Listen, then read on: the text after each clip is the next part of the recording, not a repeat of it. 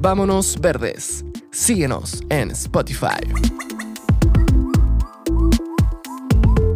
Otro mundo no solo es posible, está en camino. En un día tranquilo puedo escuchar su respiración. Arundhati Roy.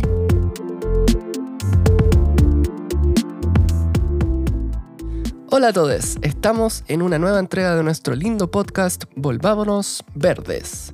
Y como siempre agradecemos a nuestros colaboradores Fundación Panqui Foletti y Patagonia. Y si te gusta este podcast, te invitamos a apoyarnos con una suscripción mensual de menos de mil pesos o un dólar en Patreon o Instagram para que podamos dedicarle más tiempo a la producción de este podcast y crear contenido de calidad para ti.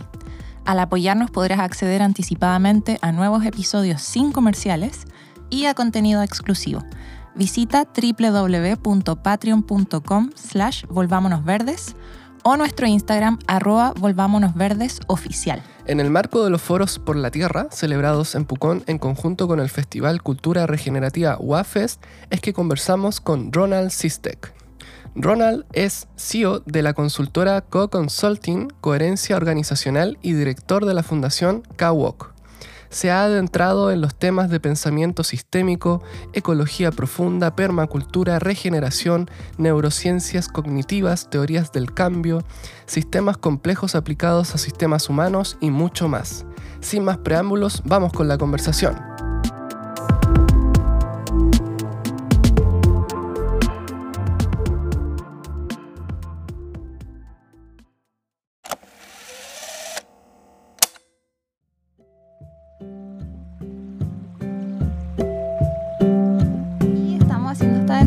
Dentro del marco de Foros por la Tierra, eh, también el Festival de Cultura Regenerativa WAFest y nos ubicamos en el Hotel Celina en este momento, con calor.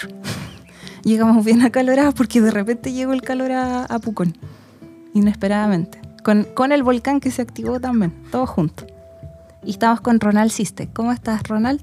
Katy, súper bien. Feliz de estar con usted. Muy bien, muchas gracias por estar aquí con nosotros. Y bueno, en la charla de hoy diste ya una charla en, los foros por la Tierra y hablaste de la emergencia de los nuevos paradigmas, que mientras uno se va destruyendo, otro nuevo va emergiendo, que se ve como un gráfico bien interesante. Y quizá la palabra paradigma se ha repetido tanto que quizá hay mucha gente que no entiende realmente qué, qué es un paradigma o a qué nos referimos. Ajá. Mm. Sí, bueno, un, paradigma tiene muchas dimensiones, pero fundamentalmente tiene, hay tres que yo por lo menos considero muy relevantes, que son eh, la dimensión de las prácticas, eh, la, dimensión de las ideas y estructuras que acompañan a esas prácticas, y, y, una tercera que es central para que el paradigma pueda durar en el tiempo, que tiene que ver con las éticas asociadas a las prácticas y a las ideas y estructuras. Entonces, y esto eh, para que se entienda mejor, o sea, todo ser humano permanentemente va modificando sus paradigmas en la medida que va evolucionando su vida. Entonces es muy fácil darse cuenta cuando uno, si uno ha tenido un, proceso de cambio más o menos relevante, normalmente lo que cambian son paradigmas, porque los paradigmas son los que eh, producen las condiciones para tomar decisiones. Entonces son, y existen en distintos niveles de escala y en distintos niveles de profundidad. Entonces hay paradigmas que son muy relevantes y hay también un trabajo de microparadigmas que se van modificando todo el tiempo, ¿no? Como parte de este como movimiento evolutivo en el, en el, en el, en el proceso de vivir. ¿Y tiene que ver con la visión de mundo que uno tiene, la concepción del mundo? Sí, hay muchos que describen un paradigma como una visión del mundo. Entonces, los, los, los, paradigmas como cuando se creía que la Tierra era plana, eso era un paradigma, por, ejemplo. Pero eso es quizás algo más allá. Es, buena la, la, ¿cómo se llama? La, la, pregunta porque em, más allá de los paradigmas hay, hay, como un eh, nido más grande, probablemente que, que, tiene que ver como con las cosmologías, como un poco con la, las meta historias de... Em, que sostienen eh, como nuestra mirada más grande, ¿no? Entonces, por eso, cuando la gente pensaba que la Tierra era plana, era más bien una cosmología, porque representaba un tipo de pensamiento mm. donde era posible que eventualmente un Mesías apareciera y todo el mundo lo pudiera ver. Eso geométricamente, eh, la condición es que esté plano para que todo el mundo simultáneamente pueda ver al Mesías. ¿no? Mm. todas esas, em, ¿cómo se llama? Eh, visiones del mundo más, más grandes son, son cosmologías. Yo diría que los paradigmas eh, pueden, pueden tener un, un, un, tamaño un poquito menor, pero hay paradigmas que son muy relevantes, ¿no? Entonces, eh, y, y, que los paradigmas probablemente condicionan la manera en que cómo pensamos. Y eso puede ir cambiando siempre. O sea, me imagino que lo, lo, normal es que eso vaya mutando, que no se mantenga estático. Exacto. Mm. o sea, probablemente, o, o, muchos, eh, y aquí también como que recurro a la experiencia personal de cada uno de los que pueda escuchar esto, es que eh, cuando nos alejamos de, ciertas personas es porque muchas veces nuestros paradigmas empiezan a diverger. Mm. Y entonces ya como la, los condicionamientos fundamentales o los, tipos de pensamiento más fundamentales van variando y como que uno deja de tener un interés, ¿no es cierto?, con, común. Sí. Y, tú empiezas a tener intereses comunes con otras personas. Mm. eso normalmente ocurre cuando van modificándose y evolucionando los, los paradigmas. Y hablando a gran escala y a nivel global, muchos decimos que el paradigma actual a nivel global está muriendo y que uno nuevo tiene que renacer. Pero, ¿cómo reconocemos eso? O mm. sea, quizás para alguna gente estamos hablando pura locura. Y te van a decir, ¿qué, tontería estáis hablando de colapso? De, ¿De qué estás hablando? ¿Cómo, ¿Cómo nos podemos dar cuenta de eso? Sí. Sí, quizás es como buena partir de antes en, el sentido, porque lo, que, lo que tú estás describiendo como este momento en el que estamos es, un, es un, claramente un momento de, de cambio profundo, porque hay paradigmas que les podríamos decir los dominantes, los que dominan como los escenarios eh, macro, eh, donde vemos que hay muchos de estos paradigmas, como el paradigma económico, como el, paradigma, digamos, de la, de la, del estado ecosistémico, que, vemos está que está en un estado de sobrecarga y colapsando en, muchos, de muchas maneras y en muchos lugares.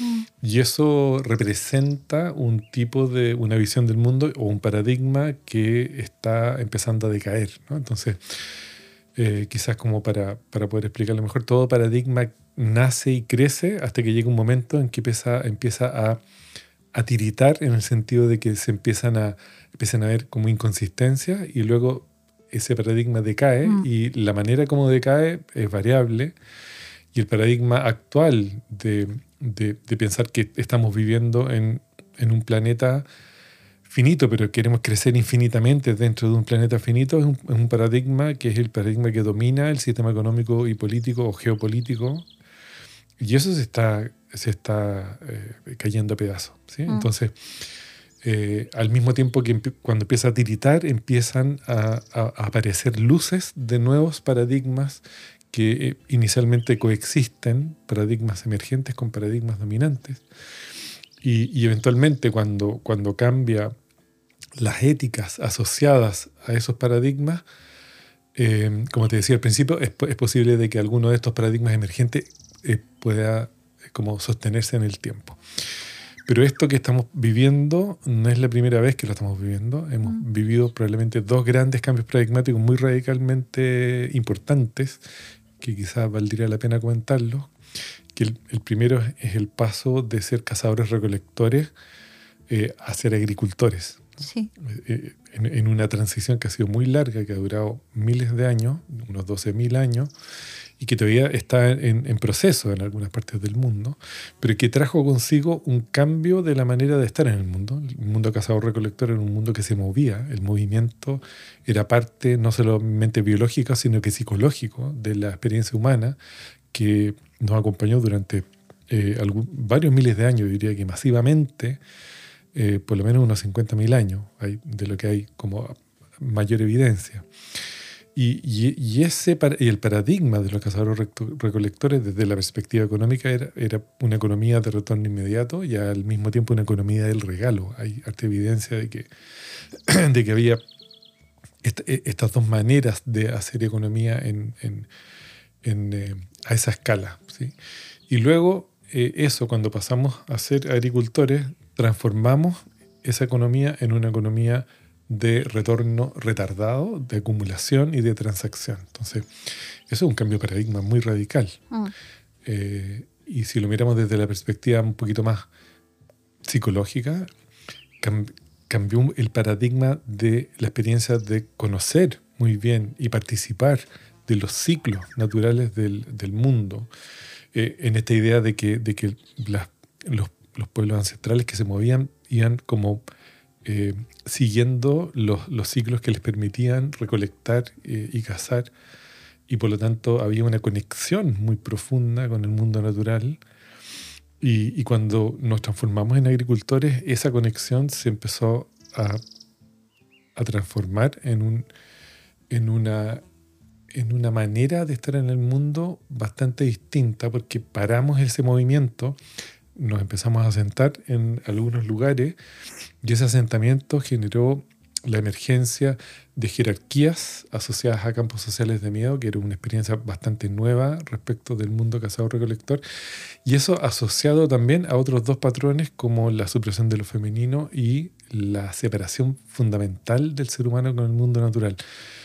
Y, ese paradigma, que algunos autores llaman ese cambio al, gran olvido, porque pareciera que se nos hubiera olvidado eh, eso que empezamos a construir eh, hace unos 12.000 años atrás. Y eso ha evolucionado eh, en el tiempo y se ha integrado con un paradigma que nos ha como regalado por un lado cosas interesantes, mucha tecnología, muchas como de alguna manera eh, bienestar, pero a costa de daños en el largo plazo de los ecosistemas muy grandes. Y entonces este paradigma de una sociedad de crecimiento industrial, que se fundamenta en un pensamiento de que podemos crecer infinitamente en un planeta que es finito, es como diría el segundo gran cambio paradigmático que hemos tenido como eh, civilización desde la mira occidental. Y entonces ahora nos, se nos presenta un, un escenario eh, muy complejo en el sentido de que estamos en un escenario de sobrecarga y colapso que ya no se puede sostener. Entonces, eh, estamos en la mitad de un, tercer gran cambio paradigmático donde vemos muchas expresiones de regeneración aplicada a, muchos dominios eh, del hacer humano que, que, da alguna esperanza de que, de que podamos generar una transformación profunda, pero bueno, no sabemos si lo vamos a lograr o no. Siempre esa es la, cosa que uno no sabe. No sabe como que uno puede soñar, imaginarse, pero no sabe qué es lo que va a pasar. Pues, y, si uno ve las noticias ahora, aparentemente se está todo destruyendo y estamos en la calamidad, pero claro, es, posible esa emergencia de algo nuevo que no se sabe qué, va a ser. Exactamente. Mm. Entonces está en, está en el, o sea, el ser humano creó esta manera de estar en el mundo, por lo tanto puede crear una manera distinta. ¿sí? Mm.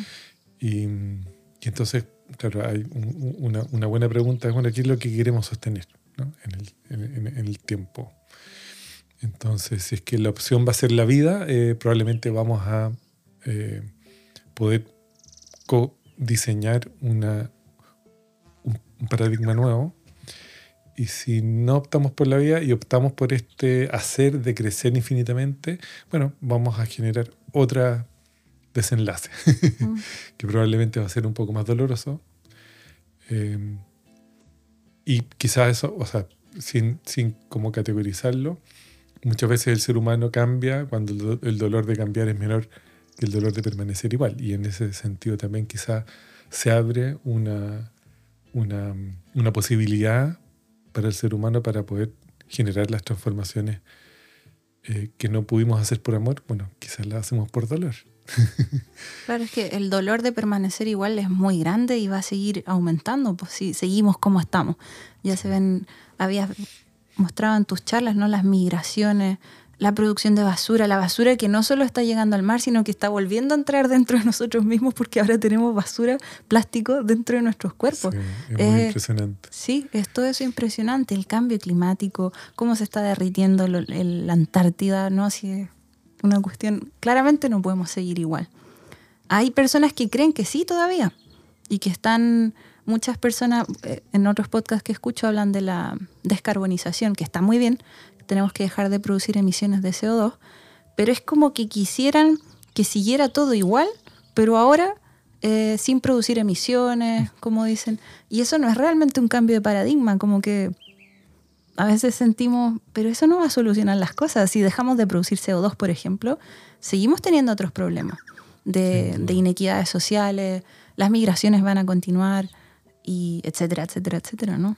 Mm. Sí, hoy día hay un concepto que a mí me gusta harto que es el de metacrisis, mm. que, que, implica que hay múltiples crisis ocurriendo simultáneamente.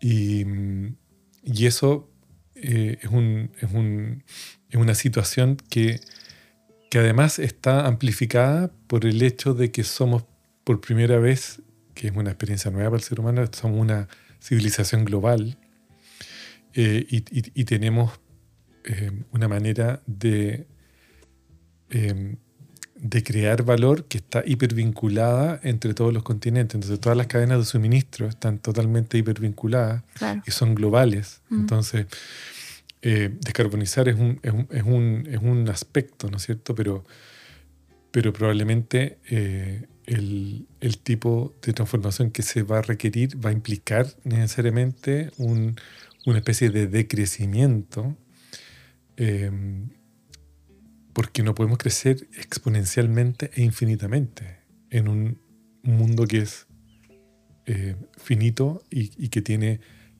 em, procesos económicos que son más bien lineales o geométricos, pero, pero nunca exponenciales. Mm. Entonces, em, si eso le sumamos a, su vez el riesgo eh, de la administración del poder nuclear. Si a eso le sumamos los desarrollos de tecnologías exponenciales en biotecnología, en nanotecnología, que son tecnologías que eh, no están en ausencia de valores, por lo tanto hay un, un, nivel de riesgo, hay gente que estudia los riesgos existenciales y cada día más la inteligencia artificial, o sea, eh, hay, hay muchos dominios donde hay evidencia de que em, el nivel de, riesgo es cada vez mayor. ¿no? Súmale todo eso al riesgo de los ecosistemas, al riesgo de los desequilibrios eh, mm. como fundamentales en los ciclos que sostienen la vida compleja. Eh, es una situación que yo creo que eh,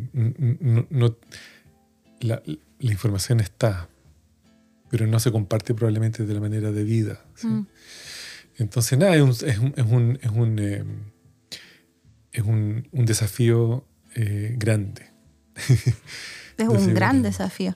Y la otra vez, yo siempre tenía estas como crisis personales que veo que no, el mundo no va bien desde pequeña. Y la otra vez mi mamá le tocó tener esa crisis. De repente me dijo, Katy, fue al vertedero de aquí de Pucón y vio toda la basura. Y por primera vez como que el verlo la hizo sentir eso, eso como de, estamos mal. Me dijo, ¿cómo puede ser que, produzcamos esta basura y esté toda aquí tirada? Y que después tiremos el agua con caca al lago y tenemos el lago contaminado. Como que de repente se dio cuenta de todo eso y le suma el cambio climático, etcétera, etcétera. Y le dije, claro, así es como me he sentido siempre, mamá. Entonces, de repente uno quizás ve esa... Es fuerte ver esa realidad, quizás con lucidez, como dice Juan Pablo Rego, lucidez implacable. Y después tienes que pasar por un proceso de dolor, me parece, ¿no? O sea, eso también lo dijo en las charlas Rodrigo Calcañi. Nos va a tocar sentir mucho dolor porque amamos. Y entre tú más amas, quizás más dolor vas a sentir mm. por todo lo que se está perdiendo en este momento. Sí. Sí, yo creo que el, yo creo que el dolor es una herramienta súper interesante en, eh, en, ¿cómo se llama? En, en, los procesos de, de transformación. Mm. Entonces, por eso, por eso que digo que, que, si no es por amor, va a ser por dolor porque, pero eh, es bueno abrirse claro. a, a, experimentar eso, porque eso, eso ayuda a, a ver el otro lado, ¿no? el, el, lado de la belleza que significa estar vivo ¿no? en, un, en, un, en, un, planeta con una biosfera, con naturaleza, con, con diversidad. Eh, entonces, eh, el dolor sirve para reconocer la, la belleza de la coexistencia, de, coexistir con muchas eh, especies y de manera totalmente hipervinculada. Mm. Y quizás no hay que tenerle miedo al dolor, ¿no? Exacto. O no hay que cerrarse, eso me parece. No hay que cerrarse. El, dolor abre muchas puertas. Mm. Sí. Y te tenía una noticia bonita que había escuchado otro podcast donde hablaban del tema del cambio climático y fue la reunión internacional de las Naciones Unidas, Asamblea General me parece, en Estados Unidos. Y ahí alguien hizo una especie de estudio de donde se preguntó por qué las personas hacen lo que hacen, por qué el activismo, por qué, por qué van a las COP a hacer estas discusiones, por qué te motiva querer cambiar el mundo. Y decían, la razón última es por amor. Y eso lo, estudió un científico y dijo, la razón que nos mueve es el amor, ya seas político que quiere hacer las cosas bien o, o un activista. Eso fue bien bonito de que en el fondo la gente eso lo entiende. Sí, pues. como es la palabra mágica que nos, que nos cuesta reconocer, pero al final, eh, en toda experiencia humana, venimos del amor de muchas generaciones mm. para atrás, ¿no? Y eso de muchas maneras se manifiesta. Mm. ¿Y tú te encuentras optimista respecto a todo esto o no tanto? A veces. Sí. sí, el, a mí me, encanta responder con, con, con una frase que le escuché creo que a Paul Hawking alguna vez, que él dice, mira, si, si yo supiera que lo vamos a lograr, estaría en una playa tomándome una gaipiriña. Ah, claro. Pero si supiera que no lo vamos a lograr, también estaría en una playa tomándome una gaipiriña. Sí. Yo, yo creo que lo, lo, lo, que nos hace permanecer intentando generar las transformaciones que, que queremos ver es justamente el hecho de no saber. Entonces hay días que me levanto con mucho optimismo y hay días que me levanto con mucho pesimismo en mm. función de muchas de las noticias que, que, he decidido eh, eh, conocer. entonces, entonces eso, yo creo que es, es, una... Es una hay una variabilidad inmensa de, de sensaciones y de emociones y probablemente eso también es parte de, de sentirse vivo en, un contexto, metacontexto como el, que, en el que estamos. Habías dicho después de la charla que decías algo como bienvenidos a los 20 años más. ¿Cómo era la frase? Siempre digo bienvenidos a los años más desafiantes para la historia de la presencia humana sobre la Tierra. Mm.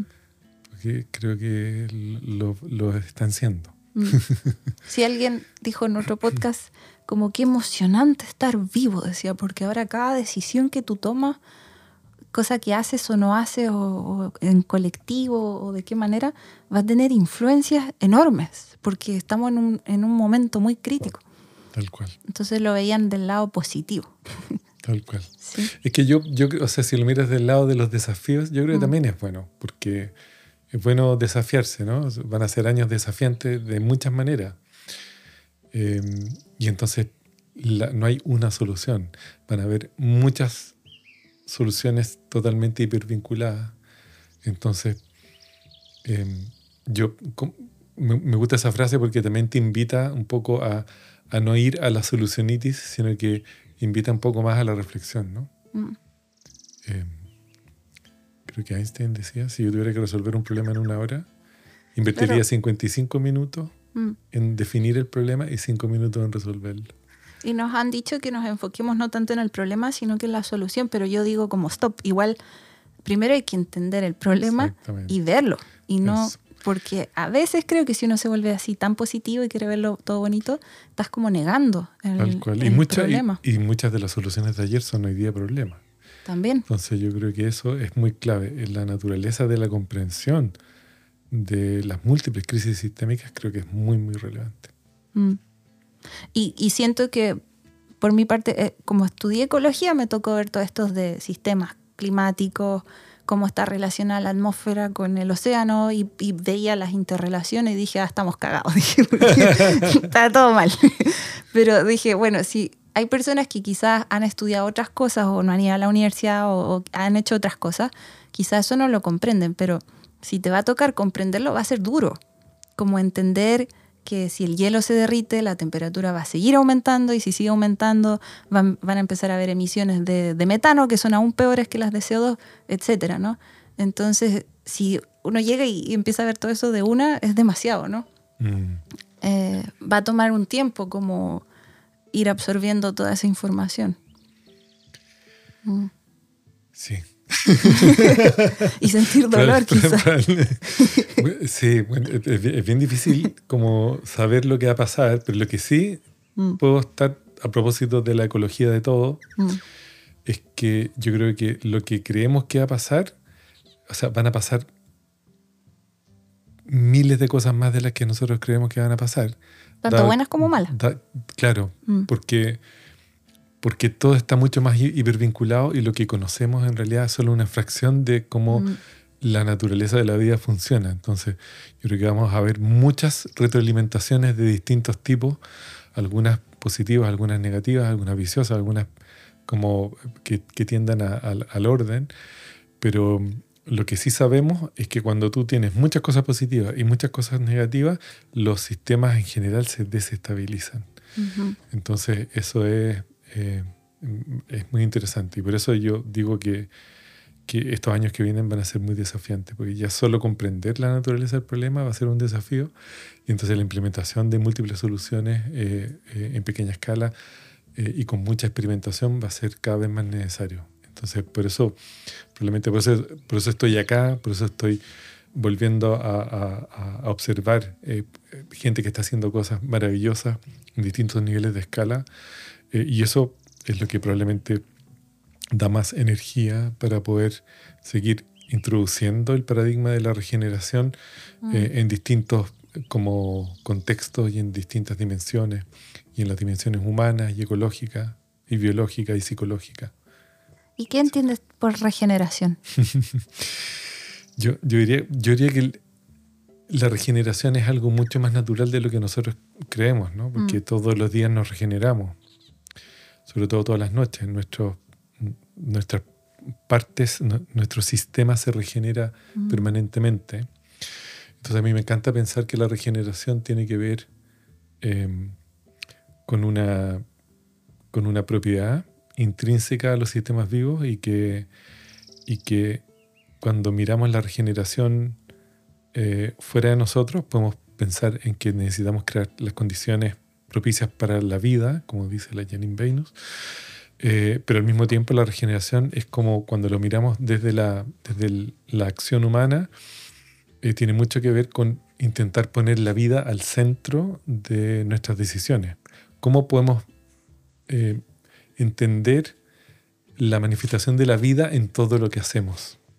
Yo creo que la, que la regeneración tiene que ver con eso y para que eso suceda, eh, necesariamente tenemos que ver un proceso de reconciliación entre el ser humano y mundo natural, que como viste en la, en la presentación, es un proceso que, del cual tenemos miles de años de, de experiencia de separación. Entonces tenemos que entender de que el ser humano no puede vivir eh, dentro de una biosfera que la sostiene si está permanentemente estresando eh, y degradando esa biosfera.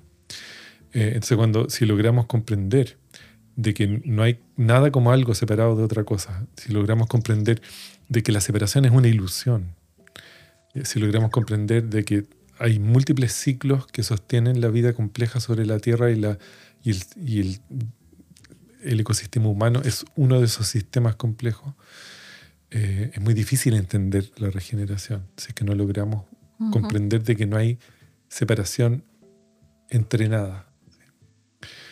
Ni entre nosotros con nosotros mismos, ni entre nosotros con el otro, ni entre nosotros con el sistema mayor que nos sostiene. Qué bonito. ¿Y, la regeneración también puede tener algo que ver con, con el descanso? Como decías, cuando dormimos nos regeneramos. muchas veces para regenerar hay que dejar de hacer. Mm.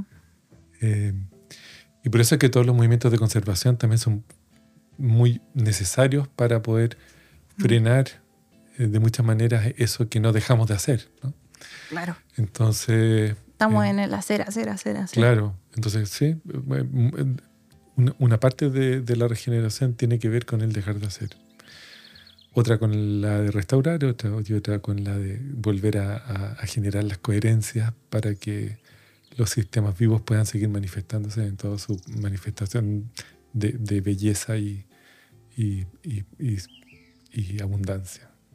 Y me, pareció súper interesante que creo que tú u, otras personas aplican esto de la regeneración a equipos de trabajo, a comunidades, organizaciones, incluso empresas.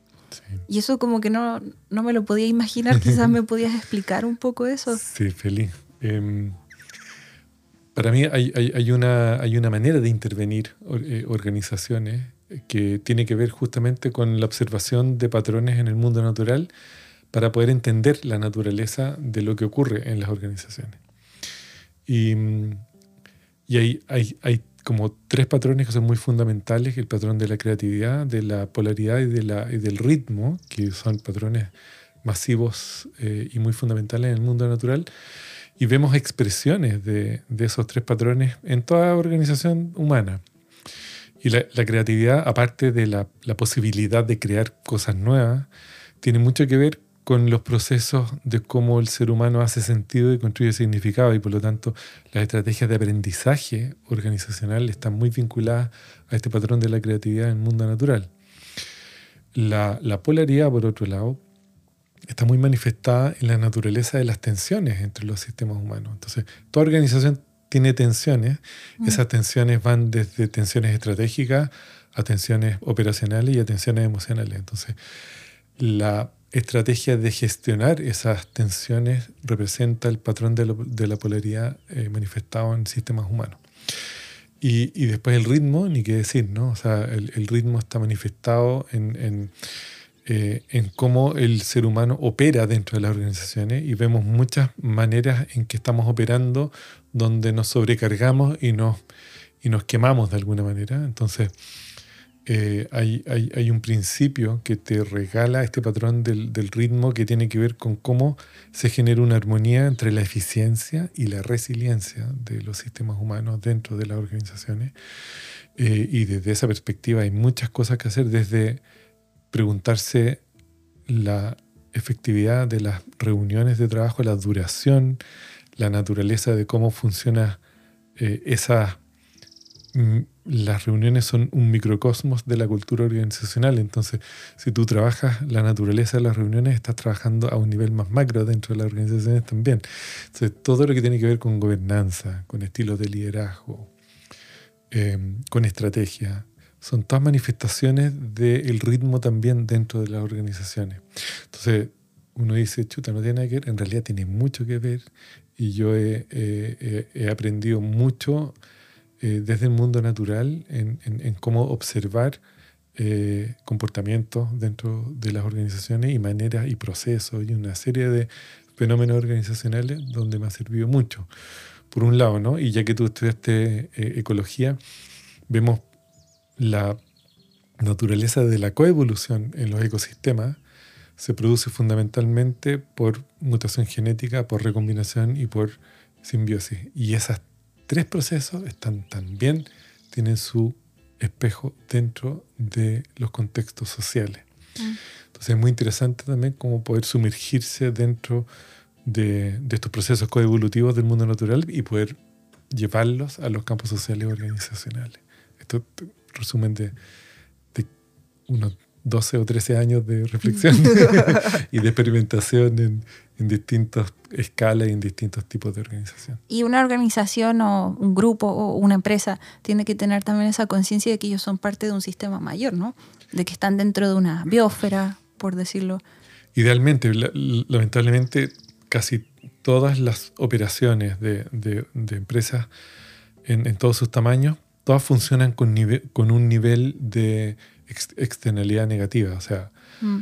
todas producen algún tipo de daño eh, y esa externalidad normalmente no está internalizada en los costos. Por lo tanto, la mayoría de las organizaciones hoy día, eh, si no todas, funcionan con un nivel de subsidio que lo paga el mundo natural, las futuras generaciones y las comunidades más marginales. Entonces, eh, ese, esa conciencia que tú dices, yo creo que es clave para poder entender que todos los sistemas organizacionales están anidados en sistemas que los contienen, ya sea locales, bioregionales y, biosféricos. Claro, porque bueno, como viniendo del mundo de la ecología y del activismo quizá, uno tiende a ver a las empresas especialmente como los malos. Ellos son los que vienen y destruyen todo y quieren sacar ganancias de eso. Y, y quizás las empresas también tienen un rol que jugar en todo esto, ¿no? Especialmente si uno ve en la descarbonización, eh, un rol muy importante el que tienen. Mm. Sí, esa es mi apuesta. Mm. es como, porque elegí un lugar difícil para poder eh, visibilizar esto, y, pero al mismo tiempo me, me, me he ido dando cuenta de que las, las, organizaciones están formadas por personas. Claro, eso es lo que siempre Y las personas, claro, y, y, y todos colectivamente eh, seas empresa o no, generamos resultados colectivos que nadie quiere, entre todos. Eh, y yo creo que desde, la, desde la, el, mundo organizacional, yo creo que hay mucho que hacer. Eh, también es un, es un, mundo que tiene que cambiar radicalmente un montón de cosas. Mm. y por lo tanto, mientras más podamos estar funcionando dentro de, de ese ecosistema, vamos a tener más posibilidades de transformarlo antes. Entonces, eh, tienen mala reputación porque eh, estamos llenos de... estamos eh, dentro de un paradigma mm. donde se privilegia la rentabilidad de corto plazo a cambio del daño en el largo plazo. Y eso tiene que modificarse radicalmente, ojalá en el menor tiempo posible. Claro, la, la noción de empresa u organización va a tener que modificarse, como tú decías, quizás desde adentro, para ser parte del nuevo paradigma que no sabemos cuál va a ser, porque si no, no va a funcionar. Sí, y, cuando, te, cuando te hablaba de mutación genética, la mutación genética en el mundo organizacional se, se puede lograr desde una resignificación de los propósitos organizacionales. Entonces, tú puedes eh, modificar hacia una dirección de viaje más regenerativa mm. el propósito de tu organización. Y ya que el propósito no sea solamente beneficio económico de corto plazo, sino que además incorpore eh, a todos los stakeholders que participan de tu operación, incluyendo al mundo natural, a las comunidades más marginales, a las futuras generaciones. Imagínate cómo sería el mundo si es que dentro de los, de los directorios participaran más niños, la mirada de comunidades ancestrales, la mirada de la naturaleza misma, eh, como lo hizo Patagonia, que lo, consideró a uno de los principales accionistas. O sea, mm. se puede hacer, ¿no? Ya hay evidencia de que, de que se puede tomar un camino eh, con, un poquitito más de coherencia entre dejar un mundo mejor que como lo encontramos mm. eh, y participar activamente de, de una economía quizás yo entiendo nada de esto, pero recuerdo que las empresas, ¿no? Cuando hay inversores, creo que las empresas están obligadas a producir el, mayor beneficio económico para los inversores, algo así. Quizás eso también es parte de las cosas que hay que reestructurar, como que ya no se muevan solo pensando en el beneficio continuo económico, sino... Bueno, eso también ha ido evolucionando, ¿no? Eh, eh, hay, hay, toda una, una, época donde, donde, donde el, el, el tema era mejorar ¿no es la rentabilidad para los accionistas. Mm. Pero eso después eso se amplió al mundo de todos los stakeholders, de, todos los eh, actores que participan. Y, ahora está volviendo a evolucionar eh, con toda esta mirada más de propósito y ojalá de propósito con apellido regenerativo, mm. para que eso esté al centro de la operación del negocio. Porque en, en algunas muy buenas experiencias que hemos tenido, hemos visto que cuando se modifica eso, el resultado económico es una, eh, ¿cómo se llama? Es una consecuencia lógica de hacer bien las cosas. Claro. Y no el propósito único y mm. original a costa de cualquier cosa, sino que es al revés, ¿no? Es como cómo podemos generar un proceso coherente con la biosfera y entonces el resultado económico es una eh, consecuencia de eso porque la gente prefiere tu producto o prefiere tu servicio. Eh, en comparación con otros.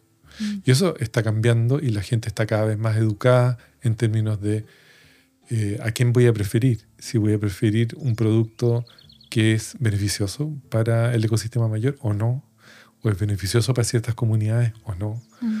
o a empresas que están eh, como repartiendo esa rentabilidad con sus mismos eh, proveedores con sus mismas comunidades que ayudan a generar partes de los procesos productivos, etc. Estoy pensando hartas cosas, pero todavía no, no, las puedo sacar a... No tengo las palabras, pero lo voy a dejar ahí para consultarlo con la almohada sobre todo esto. Pero sí entiendo perfectamente cuando decías que las empresas están conformadas por personas, porque nos ha pasado que hemos dicho todas las personas somos responsables, por ejemplo, en esto del cambio climático, y gente nos ha dicho, no, no, no le eches la culpa al individuo, porque la culpa es de las empresas. Y yo, sí, pero las empresas están conformadas por personas. Entonces, si este mensaje le llega a alguna de esas personas que están dentro de la empresa, Coca-Cola o cual sea, eh, quizás van a empezar a cambiar las cosas por dentro. Como que a veces la gente cree que las empresas son como un ente con conciencia propia, malvado, que está ahí. No, son personas. Exacto. Mm. Sí, yo, yo por lo que me ha tocado ver, siempre hay un lugar donde se puede, donde aparece una, pequeña grieta o posibilidad por donde pueda entrar eh, la transformación. Mm. Y, bueno, yo soy un optimista de que, de que eventualmente podemos eh, avanzar hacia un lugar mejor. Interesante. Y bueno, ya estoy llegando quizá al, final de mis preguntas que tenía, pero me gusta mucho esa frase que dices de somos una manifestación de la naturaleza teniendo una experiencia humana, que es bien espiritual, creo, esa, esa frase, ¿no? sí, bueno, probablemente ha sido parte de mi, mi entendimiento en el tiempo, ¿no? Eh, mm.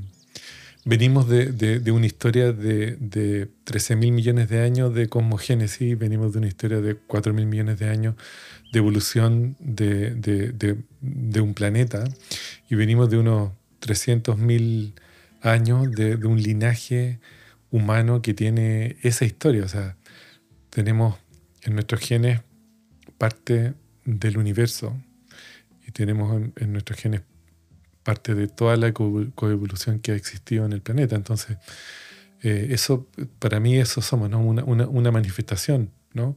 Eh, una manera em, de la naturaleza, en, cómo la naturaleza puede tener eh, acción y conciencia desde una forma o un linaje humano. y creo que em, si comprendiéramos eso,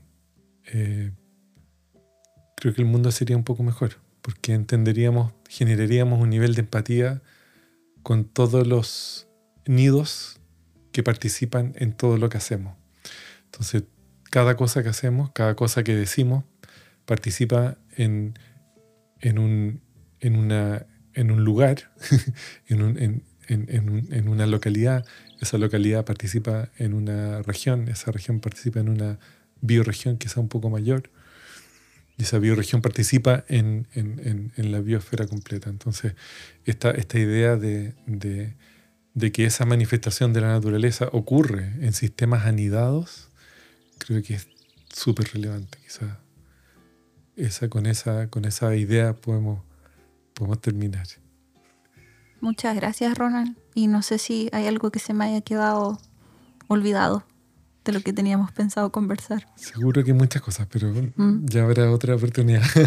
Sí. y nada, puro agradecimiento, gracias por lo que están haciendo, gracias por, por abrirse a, una conversación y, y me, me, sentí súper a gusto aquí en, en el lugar que tienen. muchas gracias, Ronald, y muchas gracias por todo tu trabajo. También tengo entendido que has trabajado en permacultura y no alcanzamos a hablar de eso, pero es muchísimo todo lo que haces. Muchas gracias. Sí, la permacultura ha sido un parte del camino y parte de un, también de un despertar y una reconexión con el mundo natural que para mí ha sido súper, súper, un, un súper regalo, ¿no? Y así que aprovecho de, saludar a todos, a los amigos del Manzano, a la, a, la Javi y a Griffin, que, fueron eh, grandes maestros y, son grandes amigos eh, hasta el día de hoy, después de varios años, unos 12 años que que, estudié con ellos.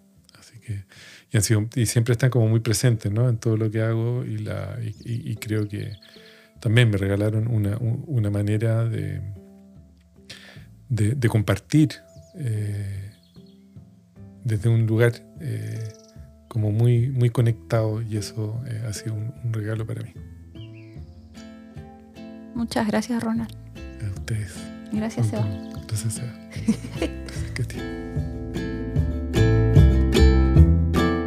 Agradecemos a nuestros colaboradores que son Patagonia, una reconocida marca de ropa outdoor que se ha esforzado por ser más que tan solo una marca de ropa. Actualmente donan el 1% de sus ventas totales a grupos ambientalistas. Y como muchos ya sabrán, la empresa entera fue donada para luchar contra el cambio climático. Y por si fuera poco, nos apoyaron en la compra de muy necesario equipamiento técnico para realizar este lindo podcast. También agradecemos a Fundación Panqui Foletti, una organización que busca la preservación del medio ambiente mediante educación ambiental y la regeneración y conservación de paisajes, manteniéndolos en su estado natural para las generaciones presentes y futuras. Visítalos en su Instagram arroba fundación-panqui-foletti. No olviden que pueden encontrar todas las fuentes de información de este episodio en volvámonosverdes.cl y muchas gracias a nuestros auditores y que tengan una muy buena semana. Chao.